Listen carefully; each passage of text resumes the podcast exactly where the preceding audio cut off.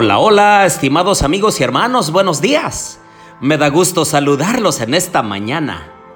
Y queremos felicitar en esta mañana a alguien que está cumpliendo años y que el Señor le ha regalado un día más, un año más.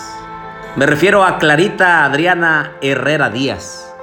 Que el Señor la bendiga, apreciada Clarita. Quiero decirles, queridos amigos y hermanos, que Clarita ha decidido bajar a las aguas del bautismo. Este sábado en la noche me dijo, pastor, he decidido entregar mi vida a Dios. Y quiero que usted me bautice porque usted tuvo una influencia especial sobre mi decisión. Y no fui yo, en realidad es la obra del Espíritu Santo.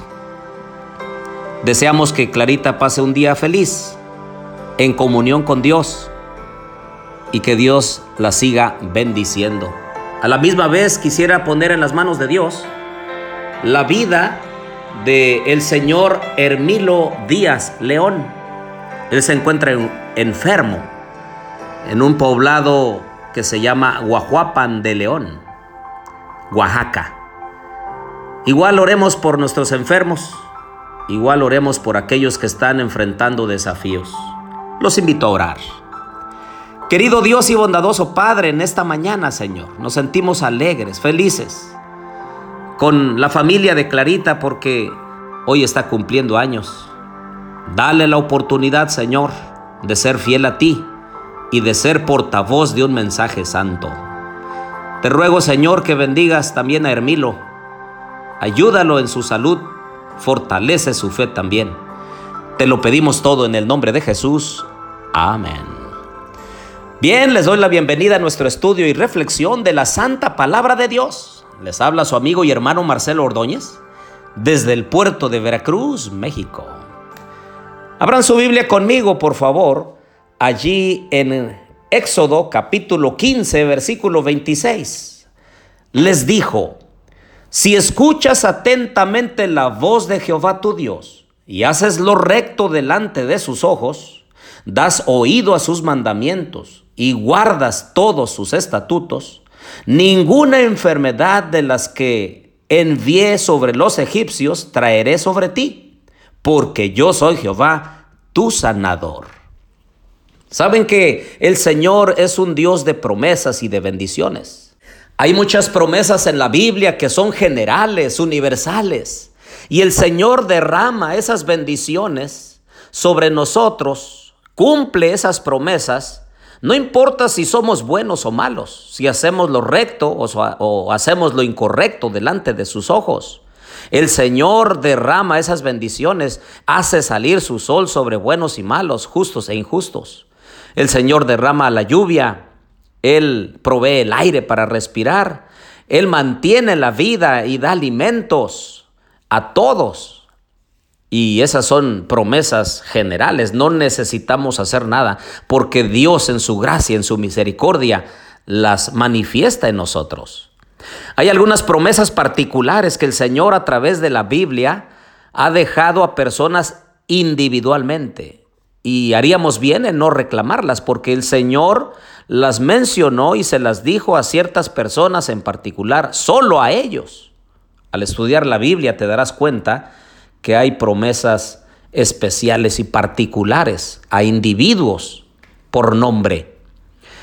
Pero en la Biblia también hay otras promesas que son incondicionales. No necesitamos hacer nada para que el Señor cumpla esas promesas en nosotros.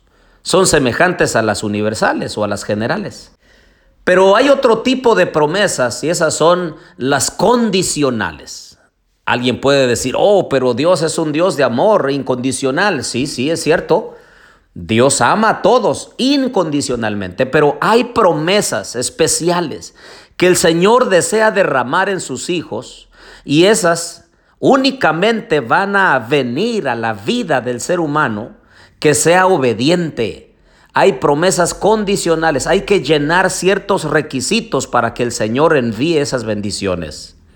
Y saben que esta promesa de Éxodo capítulo 25 y verso 26, dice, si escuchas atentamente la voz de Jehová. Aquí hay una condición. Es cierto, yo voy a ser tu sanador, yo voy a ser el que voy a estar al pendiente de ti, voy a, protegerte, voy a cuidarte, no voy a enviar ninguna enfermedad de las que envié a Egipto, pero lo único que tienes que hacer es escuchar atentamente mi voz y hacer lo recto delante de mis ojos. Esa es la condición.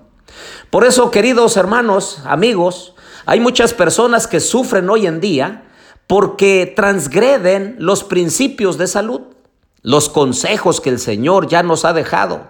Algunos comen demasiada carne, algunos comen con mucha sal, con mucho azúcar, mucho alimento procesado, mucho alimento que proviene de origen animal. Y el Señor prometió que si nosotros guardamos las leyes de la salud, Él nos va a proteger, Él nos va a cuidar y va a alargar nuestra vida para que tengamos calidad de vida. En esta mañana, queridos amigos y hermanos, los quiero animar a que pongamos atención a las leyes de la salud, adoptemos nuevos hábitos saludables. El Señor nos ha dejado en la naturaleza aquellos hábitos que podemos hacer que nuestra vida mejore. Nada nos cuesta, son la medicina preventiva. El problema es que cuando algunas personas han avanzado en su enfermedad, quieren la corrección y entonces van a los médicos y usan cualquier cosa para que les devuelva la salud. Pero nosotros, los hijos de Dios, los que escuchamos la palabra de Dios, debiéramos usar la medicina preventiva. Antes de que vengan los problemas fuertes de salud, nosotros debiéramos prevenirlos. Por eso les invito para que tengamos cuidado. Adoptemos nuevos hábitos saludables y que pidamos perdón a Dios porque de muchas formas nosotros quebrantamos el principio de que no debemos ignorar que nuestro cuerpo es templo del Espíritu Santo y que debiéramos nosotros de cuidarlo, mantenerlo en buena salud, en buena forma. Te animo a que des pasos firmes para cuidar tu salud. Hay un verso que dice, cuídate los primeros 40 años, que los siguientes 40 cuidarán de ti. Y es cierto, si nosotros cuidamos nuestra salud, nuestra vida, los primeros 40 años de vida, los siguientes que Dios nos dé, pues van a ser mejor.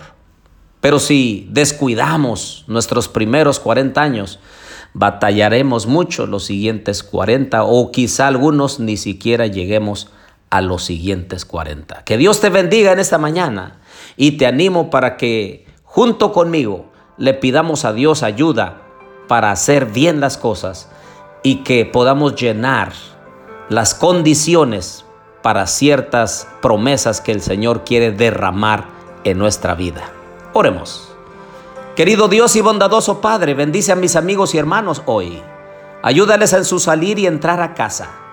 Danos tu Santo Espíritu, Señor, para discernir lo bueno y lo malo, y optar por lo bueno y desechar lo malo. Te pedimos bendiciones, porque te lo rogamos todo en el nombre de Jesús. Amén.